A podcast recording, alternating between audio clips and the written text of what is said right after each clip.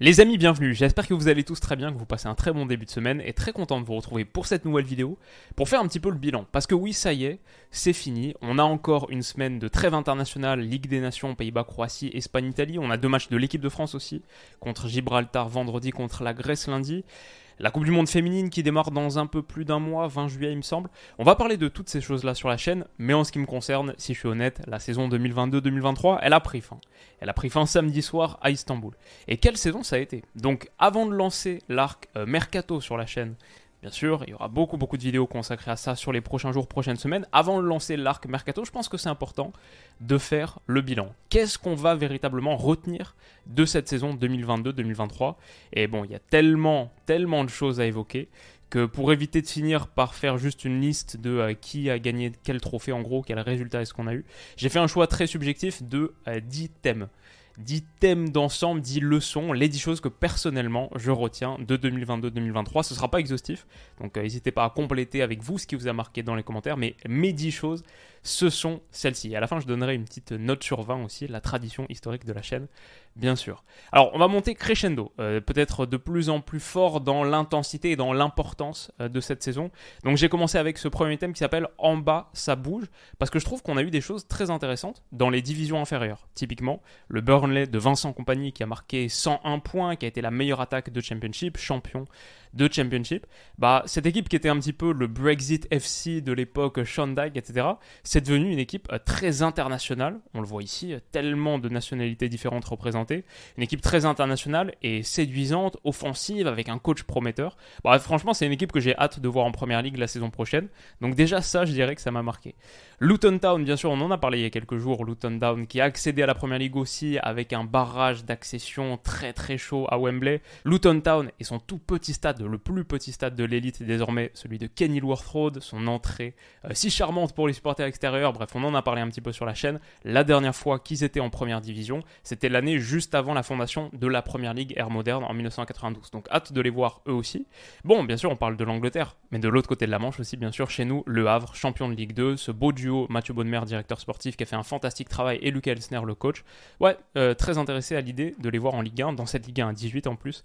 Saison prochaine, enfin peut-être euh, Wrexham, quelle histoire, je ne sais pas si vous avez suivi ça, mais en gros, euh, champion de Vanarama National League, donc la cinquième division, il monte en quatrième League 2 quand ça commence à devenir très très sérieux dans la pyramide anglaise. L'histoire hollywoodienne, donc le conte de fées pour le club détenu par Ryan Reynolds qui vise la première ligue, qui a dit en interview on vise la première ligue, pourquoi pas? Donc voilà, 2022-2023, c'était la belle histoire Wrexham et aussi peut-être un symbole des mutations de ce foot moderne. Enfin, je vais finir par un truc, pas une division inférieure, mais un championnat en dehors du top 5. 2022-2023, ça a été l'année de la consécration de ces playoffs belges qui ont été absolument extraordinaires. Dans le temps additionnel de la dernière journée, on a eu trois clubs qui étaient champions l'un à la suite de l'autre avec l'évolution des résultats. Et c'est finalement Antwerp, le Royal Antwerp, qui a été sacré champion pour la première fois depuis 1957 grâce à une frappe extérieure surface d'Alderweireld qui avait signé l'été précédent à la 94e minute. Et voilà, on aurait pu parler du Portugal, du Feyenoord aux Pays-Bas.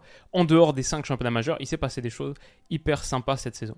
La deuxième chose que je retiens de cette saison, c'est quand même un truc important. En Espagne, le Barça de retour, premier titre en Liga remporté depuis 4 saisons, depuis l'exercice 2018-2019.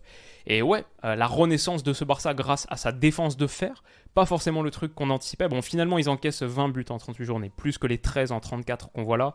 Mais bon, là, c'est les matchs qui étaient vraiment importants. Après, sur les dernières rencontres, le Barça a vraiment lâché du lest, c'était plus exactement la même chose.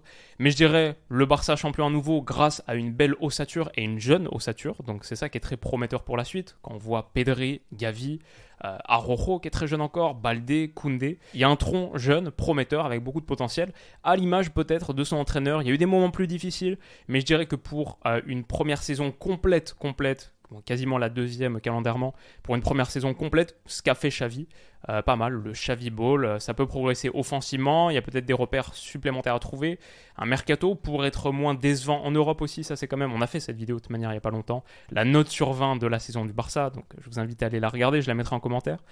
Maintenant, voilà, est-ce qu'ils vont se renforcer cet été financièrement Est-ce qu'ils en sont capables? Parce que de son côté, le Real Madrid est en train d'avancer et ça nous préfigure une saison 2023-2024, peut-être avec un petit peu plus de suspense dans la course au titre en Liga. Maintenant, voilà, le Barça a battu les équipes qui étaient en face d'elle, fait un très beau champion d'Espagne et renaît euh, petit à petit. Troisième point, Dortmund, le choc du siècle. Ouais, bah ça, franchement, euh, qu'est-ce qu'on peut dire de plus? Le drame absolu. On a bien couvert cette fin de saison entre Dortmund et Bayern. Un des pires Bayern des dernières années. Euh, Nagelsmann viré, remplacé par Tourelle, c'était quoi Février-mars, un truc comme ça. Donc le truc auquel on s'attendait pas, juste avant le quart de finale de Ligue des Champions contre City, l'altercation Sadio Mané, Leroy Sané au moment de l'élimination, la gifle prise à l'Etihad. Cannes, Salihamidzic viré à la fin de saison. Enfin, franchement, ça, ça ressemble à un exercice 2022-2023 catastrophique pour le Bayern. Euh, un vrai, vrai moment de crise. Et pourtant, ils sont quand même allés chercher leur onzième titre consécutif de champion. Euh, parce que Dortmund n'a pas capitalisé sur l'opportunité dorée qui leur était offerte. Ça, ça va rester. C'était un des moments de dramaturgie, de suspense, une 34e journée de Bundesliga tellement intense, le multiplex. Un vrai, vrai moment fort pour un championnat qu'on n'est pas habitué à suivre jusqu'à son terme, là, jusqu'aux derniers instants du printemps. Mais, mais Dortmund n'a pas réussi à le faire et ouais, ça va rester comme euh, un des moments forts malgré la belle histoire qui commençait à se dessiner pour Sébastien Haller, un des moments forts de la saison aussi. Bah, il a raté trop d'occasions dans le match clé, dans le match déterminant et ouais, un vrai crève-cœur pour les supporters de Dortmund, à l'inverse de ce qu'ont vécu ceux de Naples. Ça, on en a fait une vidéo aussi il y a quelques temps où on se... Bon, le titre de Naples, ça remonte à un mois, un mois et demi maintenant, qu'il est officialisé, presque deux, trois mois, qu'on sait que ça va se faire pour Kfara et Ozymen, le troisième titre seulement de l'histoire de ce club, 30 ans après le succès, un peu plus de 30 ans après le succès de la bande à Maradona. Bah, je trouve que c'est magnifique parce que c'est pas quelque chose qu'on anticipait. Le mercato estival, c'était celui de la perte de l'ossature de la structure de cette équipe. Khalidou Koulibaly, Fabien Ruiz, Insigne, Ospina, Mertens. Et pourtant, et pourtant, avec un mercato bien senti, et peut-être un symbole d'à quel point les choses basculent vite en foot, à quel point ce sport propulse sur le devant de la scène bah, des gars qu'on connaissait pas 12 mois plus tôt. Vichak Faratsrelia, le cauchemar des commentateurs, qui finit meilleur passeur de Serie A pour sa première saison, qui a fait un double-double aussi avec plus de 10 buts en Serie A. Victor Osimhen, capo canonnière, 26 réalisations. Voilà, l'histoire de Kfara et l'histoire de Kim. Euh, un symbole, un rappel d'à quel point euh, les ascensions météoriques sont possibles en football. Et c'est beau. C'était beau pour Naples qui malheureusement n'a pas pu aller plus loin en Coupe d'Europe, qui à un moment pratiquait peut-être euh, le ou l'un des footballs les plus séduisants d'Europe, top 3 sans doute, euh, peut-être avec City Arsenal à une époque. Et euh, ouais, dommage dans ce printemps italien de n'avoir pas été une des figures de proue de l'Italie sur la scène continentale, mais ça aussi ça a été une des histoires de cette saison. On l'inclut un peu dans ce thème Naples, parler un peu de Serie A, mais voilà, là c'est Milan, l'Inter, un Euro derby de retour en demi-finale de Ligue des Champions, l'Inter finaliste. Malheureusement, pas de titre continental au bout pour les Italiens. La Fio qui perd contre West Ham, la Roma qui perd contre Sevilla en Europa League, et donc, et donc l'Inter battu samedi soir par Manchester City. Mais quand même, une belle renaissance des clubs italiens, une saison intéressante l'année prochaine avec la Juve seulement en Conference League, les cartes rebattues, la Lazio en phase de groupe. Voilà, beau football italien et très très beau Napoli. Le clair-obscur de la Ligue 1, ah oui, notre championnat toujours si difficile à évaluer. Lance de retour en Ligue des Champions, c'est l'histoire de la saison. Lance non seulement de retour en Ligue des Champions, mais le dixième budget de Ligue 1, dauphin du Paris Saint-Germain, avec une longueur de retard à un point du titre, qui a fini la saison en trombe, qui a battu Marseille pour les dépasser. Enfin ouais, ce lance-là, c'était vraiment, vraiment magique. Franck Hez élu logiquement meilleur entraîneur. Toulouse qui gagne la Coupe de France aussi, c'était un beau moment. Ça a été la récompense des clubs qui travaillent bien. Lens, Toulouse. Euh, voilà, même si derrière il y a eu euh, quelques petites histoires autour de Toulouse, bon, ça a couronné leur stratégie sportive performante, intelligente, avec moins de moyens que les autres, faire de bons coups ici et là. Et euh, la saison prochaine, celle de la confirmation, sans Philippe Montagnier en plus, il y aura, y aura des choses euh, cool à suivre. Mais pour Toulouse, c'est une accession aussi à la Coupe d'Europe, du coup, avec cette victoire en Coupe de France, si l'histoire autour de Redbird à Milan est résolue. Bon, c'est un truc mérité, qui fait plaisir. Je vais dire aussi comme euh, ce qu'a montré le Reims de Will Steele. Et même si ça c'est moins bien fini, je crois c'est dixième à la fin, avec 4 ou 5 matchs consécutifs sans victoire. Bon, peut-être euh, le futur euh, entraîneur prodige de la Ligue 1, en tout cas un gars qui a montré beaucoup beaucoup de potentiel, super cool en, interview et puis sa capacité à switcher du français à l'anglais, une nouvelle tête en gros de notre championnat. Et euh, une tête qui faisait plaisir à voir. Will Steele et Reims, pour moi, c'est 2022-2023. C'est une de ces histoires, comme bien sûr, on va finir avec ça, le Clermont Foot qui a fini 8ème, sa meilleure performance, la meilleure performance de son histoire, 8ème de Ligue 1, 17 victoires, dont celle-ci, l'image que j'ai choisie là. Bien sûr, le succès 3-2 au Parc des Princes contre le Paris Saint-Germain. Très très belle année pour Clermont que personnellement j'attendais pas du tout là. Je crois que je les mettais relégables en début de saison. Ils ont prouvé à moi, je pense à un paquet de gens, euh, c'était une magnifique, magnifique équipe. Maintenant, le Paris Saint-Germain, bien sûr, on doit en parler, euh, champion de France, 11e titre, le record du championnat de France. Mais c'est tout le paradoxe de ce PSG qui a écrit l'histoire, History is Made in Paris, tout en vivant l'une des pires saisons de l'ère QSI, euh, tout en étant pas un très beau champion de France. Euh, je pense que la plupart des supporters, voilà, j'ai vu cette, euh, cette image, le sous-titre, c'était la saison du PSG est enfin terminée, vive la nouvelle saison.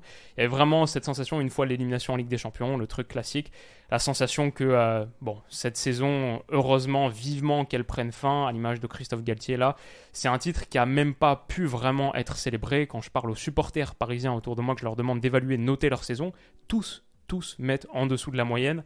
Pourtant, ils ont été champions et ont écrit l'histoire de leur club. Voilà, le paradoxe de ce PSG qui a peut-être jamais été aussi euh, fort, cristallisé, mis en surbrillance qu'en 2022-2023. Et je vais en reparler dans quelques minutes. Sixième point, remue-ménage en Première Ligue. La Première Ligue a été très très kiffante à suivre cette saison. Déjà, grâce à l'Arsenal de Mikel Arteta, euh, je crois que c'est peut-être le deuxième club auquel on a consacré le plus de vidéos sur la chaîne cette saison. Déjà, comment est-ce qu'ils vont jouer au début de saison? Est-ce qu'ils seront champions? Je crois que c'était à la mi-saison, on en parlait avec Stan. Plein de rencontres analysées en Première Ligue parce qu'il y a eu des matchs vraiment, vraiment avec plein de rebondissements. Le duel avec Manchester City pour ce titre et non City qui reprend les devants. La note sur 20 à la fin, la suite. À quoi est-ce que va ressembler la suite pour Arsenal? C'était un club fascinant qui a pratiqué un football vraiment enthousiasmant avec quand même la déception de la fin, le retour en Ligue des Champions. Il y a eu tellement de choses autour d'Arsenal et ils nous ont offert une course au titre, ce qui n'est pas toujours le cas en Première Ligue. Euh, on a eu des saisons où c'était euh, la distance était faite depuis un moment, dès euh, mars, avril, en gros, c'était fini. Là, on a eu une vraie, vraie belle course au titre. Ils ont pris le relais de Liverpool. Ils ont poussé City dans leur retranchement. Et à la fin, en plus, ils sont totalement démoralisés de ne pas l'avoir fait, de ne pas avoir engrangé leur premier titre en 20 ans en première ligue. Donc euh, ouais, c'était cool. Comme c'était cool aussi de suivre Newcastle, on y a fait une vidéo, on a, on a donné la note sur 20 de la saison de Newcastle qui aussi retrouve la Ligue des Champions. Brighton bien sûr, superbe, superbe équipe de football. Bah en vrai c'est peut-être une des plus belles histoires de la saison. À quel point ils ont surperformé dans un championnat extrêmement compétitif avec moins de moyens que les autres, mais en pratiquant un style de jeu je vais dire non seulement esthétique, mais presque, presque révolutionnaire, qui a vraiment fait avancer les standards du jeu quand on voit la, relance à la 2 RB dont s'est inspiré d'ailleurs le City de Guardiola en Ligue des Champions. Euh, c'était pas évident forcément que Brighton soit le brouillon de City, pourtant ils l'ont été, Mitoma qui était euh, extraordinaire. Donc ouais, Brighton c'était très cool. Et puis ça c'est pour les histoires positives, mais on s'attendait pas à voir euh, Liverpool en aussi grande difficulté. Klopp va rester, mais il a peut-être euh, grillé son joker, entre guillemets. Il va falloir désormais que Liverpool rebondisse, et ça fait une des histoires les plus excitantes de 2023-2024. Bon, Chelsea, euh, que dire de Chelsea, qui finit quoi à la fin 12e, 11e de Premier League? Euh, Une saison calamiteuse, catastrophique, la pire en 20 ou 30 ans club qui est passé par euh, combien d'entraîneurs? Tourelle, euh, Lampard, Saltor, Potter, pas exactement dans le bon ordre, et désormais, désormais Pochettino. Pour Tottenham aussi, ça a été euh, un peu ridicule, une saison très très difficile pour Tottenham, qui désormais a changé de coach, Postecoglou, on va voir ce que ça va donner la saison prochaine, pour Chelsea aussi, Pochettino. Donc euh, ouais, cette saison ratée là de Liverpool, Tottenham, Chelsea, elle met énormément, énormément de pression sur l'exercice 2023-2024, mais on va retenir cette saison de Première Ligue comme étant euh, une des sources de divertissement les plus fortes euh, cette année. C'était très cool. Et on n'a même pas parlé d'United. L'United d'Eric Tenag, première année, qui avait commencé euh, très très fort avec toute l'histoire autour de Cristiano Ronaldo. À la fin, un titre plus une finale en FA Cup, qualifié en Ligue des Champions. Une bonne saison pour United, pas une très très bonne saison, mais une bonne saison et peut-être une saison de rebond. En tout cas, c'était plutôt cool de suivre la première ligue. Alors 2022-2023, c'était aussi quelque part le marqueur de la fin d'une ère. Ça aussi, une vidéo est disponible sur la chaîne parce qu'en 2023, Cristiano Ronaldo a quitté Manchester United et le foot européen pour rejoindre Al Nasser, mais désormais, il a été suivi par Léo Messi à l'Inter Miami, donc euh, la fin des deux grands, grands, grands GOATs de l'ère moderne, les plus grands joueurs de l'ère moderne quittent le foot européen. C'est une page qui se tourne. Ça l'est aussi pour Karim Benzema, cette succession de photos là, je la trouve totalement dingue. Cette image là, replongez-vous en 2020, 2021. Bah, qui aurait pu anticiper que le 12 juin 2023, on montrerait cette image Karim Benzema présentant son ballon d'or au public en délire d'Al Ittihad. Voilà, la fin d'une ère, une page qui se tourne aussi pour Sergio Busquets, j'en ai fait une vidéo, le sorcier du Barça, un symbole des mutations du jeu, qui quitte le FC Barcelone, son club formateur. on verra la suite que prendra sa carrière, mais c'est une retraite quasi officielle. C'est une retraite pour le coup officielle, officielle pour Zlatan Ibrahimovic aussi à 41 ans. Un vrai moment d'émotion à San Siro. Franchement, c'était hyper fort. Ça, je l'ai couvert. C'était euh, la première partie de cette vidéo fin d'une ère. Donc, euh, triste pour Zlatan. Fin d'une ère aussi ailleurs, dans notre football français. Saison totalement ratée pour l'Olympique lyonnais. Saison marquée par la fin de l'ère Olas. Après quoi 36 ans à la tête de l'Olympique lyonnais. C'est la fin pour lui. On verra à quoi ressemble la suite. Mais euh, bon, on se souviendra toujours, toujours de 2023 comme étant le point final de cette histoire. 1987-2023, 36 ans après, la fin d'Olas. La retraite internationale aussi à la suite de la Coupe du Monde pour Raphaël Varane et quelques semaines plus tard pour Hugo Lloris. Ce qui ouvre de belles perspectives, une charnière centrale peut-être, peut-être pour les prochaines années, ou pas Mécano Konaté, mais il y a une grosse, grosse concurrence, on va voir ce que ça donne. Et puis bien sûr, euh, là pour le coup, la relève semble bien assurée avec Mike Maignan dans les buts des Bleus. On l'a vu contre euh, l'Irlande, notamment contre les Pays-Bas où il arrête ce penalty en fin de match. La première trêve internationale de Mike Maignan, elle a été bien réussie. À voir sur la prochaine, là, dans quelques jours. Mais euh, ouais, ça aussi, c'était un moment fort de 2022-2023. Et puis là, on arrive sur le très très gros. Il reste trois choses. City Immortel, bien sûr, une machine impressionnante qui a absolument roulé sur l'Angleterre, l'Europe, qui a gagné toutes les compétitions majeures. Bon, pas la Carabao Cup où ils sont sortis euh, par euh, Southampton, il me semble, en quart de finale. Mais sinon, le triplé, le premier triplé du foot anglais depuis l'United de Ferguson en 1999. Une machine impressionnante, cette vidéo là euh, où je faisais avec Stan les joueurs sous-cotés du foot européen et je parlais de Gundogan comme étant mon joueur sous-coté. Bon, euh, aujourd'hui elle semble totalement absurde. Qui sous-cote Gundogan? Même à l'époque c'était sans doute euh, déjà moins le cas. Mais qui sous-cote Gundogan aujourd'hui qui est un des joueurs phares? Franchement, Gundo il devrait faire il devrait faire top 10 euh, Ballon d'Or 2022-2023, peut-être même top 5, on verra. Mais énorme saison pour lui. Rodri, buteur en finale de Ligue des Champions, bah, comme un symbole, comme un symbole du football qui est pratiqué par Pep Guardiola. Un symbole, le nouveau Busquets qui porte à nouveau Guardiola au triplé, mais aussi un symbole de cette équipe fait de joueurs de métiers extrêmement intelligents, des cerveaux de partout sur le terrain. Symbole du double pivot de ce 3-2-4-1 inventé par Guardiola quand ça commençait à mal tourner après la défaite contre Tottenham en février 2023. Donc ouais, euh, magnifique, magnifique symbole de ce club. John Stones, si on parle de symbole tactique, il en est un. Le Beckenbauer de Barnsley qui a fait une finale de Ligue des Champions extraordinaire et qui a été un joueur phare, membre hyper important, comme Jack Grealish, et peut-être plus que tout autre joueur, Jack Grealish 2022-2023.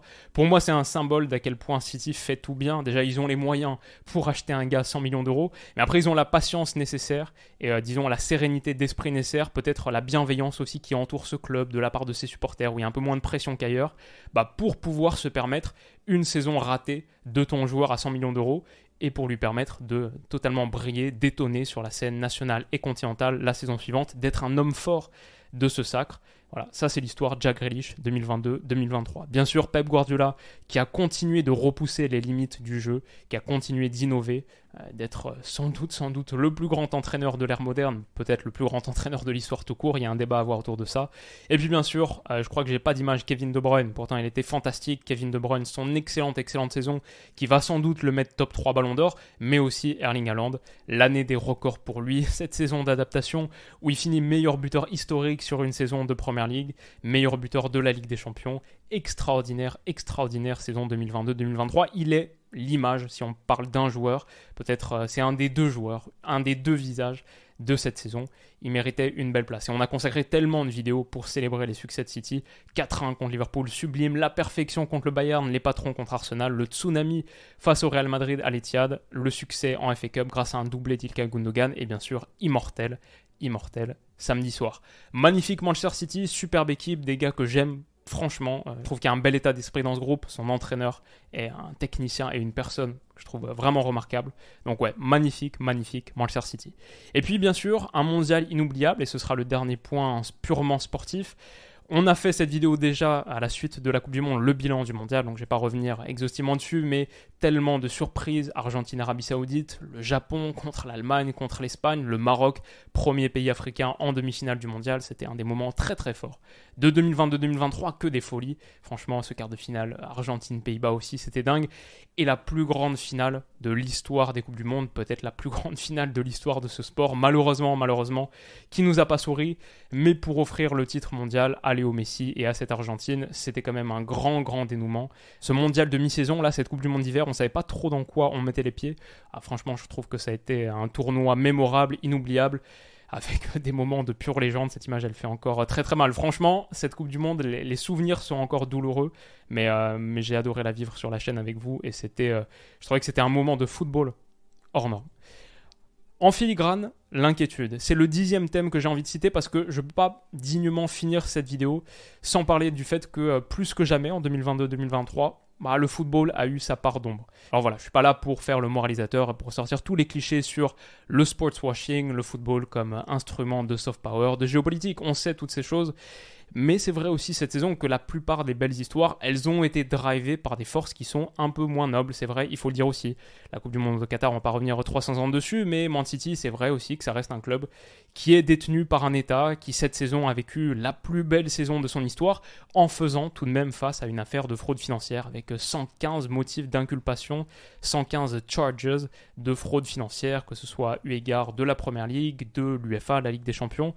L'Arabie Saoudite arrive aussi, progressivement arrive sur ce terrain qui était pour l'instant dominé par le Qatar et les Émiratis. Arabie Saoudite euh, qui veut organiser une Coupe du Monde dans pas trop longtemps. Le championnat saoudien euh, avec une force financière spectaculaire qui est en train de voilà accélérer aussi la fin de cette ère. Cristiano Ronaldo, Karim Benzema, on parle de plein plein d'autres joueurs avec euh, des contrats extraordinaire, l'achat de Newcastle par le fonds souverain saoudien. Les Qataris sont assez proches de racheter Manchester United, je ne sais pas si ça va se faire ça à la fin. Mais voilà, l'accélération de ce processus, football comme instrument de géopolitique, ouais, elle a été réelle. Cette accélération, elle a été réelle en 2022-2023. Le Chelsea de Todd Bowley, c'est pas vraiment du soft power géopolitique, mais c'est pas beaucoup mieux. L'UEFA et la FIFA, donc on voit ici Infantino, Seferin et Erdogan au moment de la finale de Ligue des Champions en Turquie à Istanbul.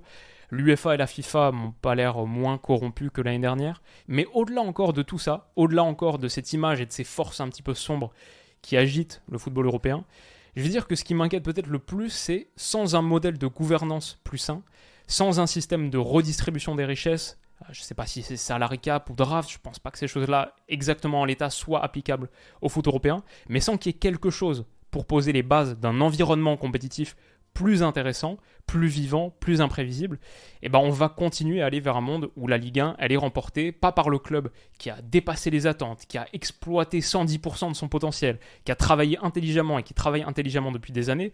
Non, la Ligue 1, elle n'a pas été remportée par ce club-là. Elle a été remportée par euh, le club qui fait peut-être la pire saison de son histoire récente. Aucun supporter du PSG aujourd'hui est satisfait de ce qui s'est passé, peut dire que euh, le club a fait une bonne saison. Pourtant, pourtant, c'est quand même ce club-là qui a gagné notre championnat. Et j'ai rien contre le PSG, vous savez à quel point moi je suis un énorme supporter du PSG, je suis supporter de l'OL, mais supporter du PSG en compétition européenne. Mais c'est vrai que c'est un symbole quand même d'à quel point le foot a perdu de sa part d'imprévisibilité et récompense moins ceux qui travaillent bien. Je pense que ça c'est un problème. Et alors, d'un côté, on a un foot qui a jamais été aussi techniquement euh, performant qu'aujourd'hui. Enfin, le niveau de jeu, il a jamais été aussi élevé qu'aujourd'hui. Franchement, ceux qui pensent l'inverse, euh, je promets que vous vous trompez. Allez voir ma vidéo sur la finale de Ligue des Champions en 2006. Allez voir d'anciens grands matchs dans les années 2000, même les années 2010. Honnêtement, le niveau de football aujourd'hui, il est extrêmement, extrêmement élevé. Techniquement, le foot qui est pratiqué, c'est deux ou trois dimensions, même de ce qui se faisait il y a moins de 20 ans. Et je vais dire aussi, les héros du foot, les vrais acteurs, ils font briller leur sport aujourd'hui encore plus que jamais. C'est ça aussi le paradoxe de ce Man City. C'est un club financé par un État, mais les gars qui composent cette équipe, ces joueurs, je les adore. Guardiola, c'est un génie, on peut rien lui retirer. C'est un gars qui continue d'innover, repousser les limites du football. Haaland, il a sa qualité sur le terrain, mais aussi en dehors, où il a une vraie fraîcheur en interview. Enfin, c'est un vrai gars cool. Kevin De Bruyne, Gundogan. Je pense aussi aux coachs que j'ai aimé côtoyer cette saison. Quand on parle euh, des visages qui sont cool dans le foot aujourd'hui, Mikel Arteta ou style comme on en a parlé, sur le terrain, le football est beau. Mais le problème, voilà, c'est que quand on gratte un peu, même au-delà des questions de sports washing qui sont importantes, qui sont importantes, qui sont clairement importantes, mais même au-delà des questions de sports washing, je trouve que la structure compétitive est trop en train de s'affaiblir. Que même au sein d'une année où on a eu des belles surprises, franchement, cette année, cette saison, je vais lui donner une bonne note parce qu'elle a été cool. Naples champion, euh, Arsenal jusqu'au bout, Dortmund, etc. On a eu de belles histoires, c'était pimenté, intéressant à suivre narrativement, mais malgré tout ça, et eh ben à la fin, il y a quand même 4 des 5 championnats majeurs qui sont remportés par un vainqueur globalement attendu. Même ce Man City Magic, bah voilà, ça fait quand même 3 années d'affilée qui remporte la première ligue. Même le plus beau, le meilleur championnat du monde euh, qui brille par sa qualité compétitive, bah City a remporté 5 euh, des 6 derniers. Donc, je me demande combien de temps tout ça peut durer. Parce que franchement, le foot est un sport magique, mais quand je regarde, quand je compare par rapport à d'autres sports, je me dis qu'il faut vraiment qu'il soit magique, parce que la réalité, c'est que les morceaux narratifs là qu'on nous offre en tant qu'audience qui suit le foot, les morceaux de suspense pour lesquels on se bat là de manière un peu affamée, bah, ils sont quand même pas très épais, ils sont pas très salés. C'est dingue de se dire à quel point on peut se passionner pour une bataille pour la quatrième place.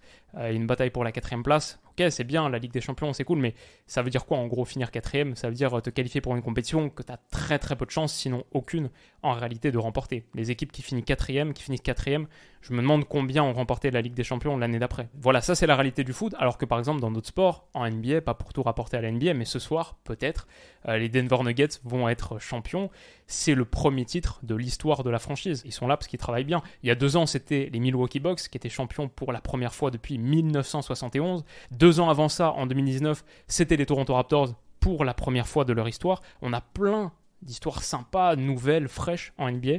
Bien sûr, il y a eu pas mal d'années pour les Warriors aussi, mais perso, quand j'étais plus jeune, moi je me souviens des Warriors, à quel point ils étaient nuls, à quel point ils étaient mauvais, c'était une équipe de losers total. Mais ils ont bâti cette dynastie, ils ont commencé à bâtir cette dynastie il y a une dizaine d'années parce qu'ils ont très très bien travaillé. Curry, qu'on voit ici, Clay euh, Thompson, Draymond Green, ils ont tous été draftés. L'équivalent foot, c'est peut-être comme si euh, City, cette saison, en fait, ils avaient formé depuis un moment Gundogan, De Bruyne, Haaland, plutôt que de les avoir achetés. Alors, c'est pas pour dire que la NBA, c'est un monde parfait où tout le monde peut gagner le titre chaque année. Je pense que les Warriors, dans l'ensemble, ils méritent vraiment leur dynastie. Mais bon, à un moment, c'est vrai aussi, ils ont pris du rente pour passer la marche supérieure. Donc, ils ont profité de leurs ressources. Et il y a des franchises historiques qui ont plus de ressources que les autres. Mais en NBA, si tout le monde ne peut pas se dire je vais gagner le titre cette saison, je pense à NBA, quasiment tout le monde, sur un span de 3 ans, peut se dire je vais gagner le titre.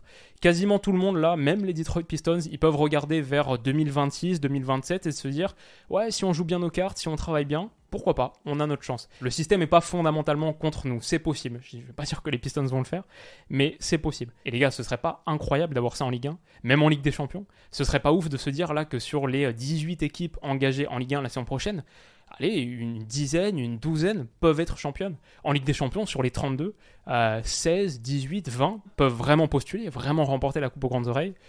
Que n'importe qui peut se dire, dans 3, 5 ans, je peux être champion si je travaille bien.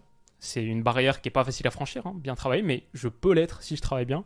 Alors qu'aujourd'hui, la seule manière euh, d'inverser durablement son destin en football, bah, en gros, comme Newcastle cette saison, c'est d'être racheté par un État. C'est ça la manière dont tu inverses ta destinée. C'est pas franchement en formant. Quand tu formes, c'est pour vendre aux autres et pour vendre aux plus gros. Le système pyramidal qui fait en partie la force du football, la possibilité des promotions, relégations, bah, ça fait aussi que c'est que au tout, tout, tout, tout sommet de la pyramide que tu des clubs qui sont des destinations finales pour les joueurs. Alors il faut bien travailler derrière. Hein. Euh, City l'a montré, mais voilà, si on en parle en 2022-2023, c'est que City, c'est l'exemple parfait de ça. Un club qui a vu son destin totalement transformé, qui, quoi, 12-14 ans après, remporte la première Ligue des Champions de son histoire, parce qu'ils ont bien travaillé. Tu peux pas juste être riche, mais tu peux pas juste bien travailler non plus. Il faut aussi être riche pour former quelque chose, pour construire quelque chose de durable. Il faut être riche, et pour gagner un titre national, à choisir entre être riche et bien bosser. Alors ça suffit pas pour gagner une Coupe d'Europe, on le voit bien, mais pour un titre national, à choisir entre être riche et bien bosser, bah il vaut mieux être riche. Et ça, ça m'inquiète un peu. Donc euh, voilà, l'écosystème compétitif du foot, la part d'ombre du foot, et ces choses-là sont sans doute liées. C'est un truc qu'on a vu, je pense, encore plus fortement que jamais en 2022-2023, et à l'heure du bilan, ça fait que forcément, euh, voilà, il y a cette petite part euh, d'ombre, d'inquiétude, qui fait que j'ai vécu une saison hyper émouvante, plein de sensations. Sportivement, c'était génial. Franchement, footballistiquement, sur le terrain, sur le rectangle vert, c'était vraiment, vraiment très kiffant. Et je mettrai à cette saison la note de 17 sur 20. Je suis juste un petit peu inquiet pour la suite. J'espère qu'on va trouver quelque chose pour que la gloire pour laquelle on se bat dans le monde du foot, c'est ça finalement. Le foot, c'est chasser la gloire, chasser les belles histoires. Bah, ce serait cool qu'elle euh, soit plus imprévisible et que sur une base plus égale, eh bah, elle récompense le bon travail plus que le fait d'avoir des ressources quasi illimitées. Voilà ce que je dirais de cette saison 2022-2023. Ma note donc 17 sur 20, laquelle est-ce que vous donneriez? Rendez-vous très vite pour la suite les amis, passez une excellente, excellente semaine, et on se dit à bientôt. Bisous.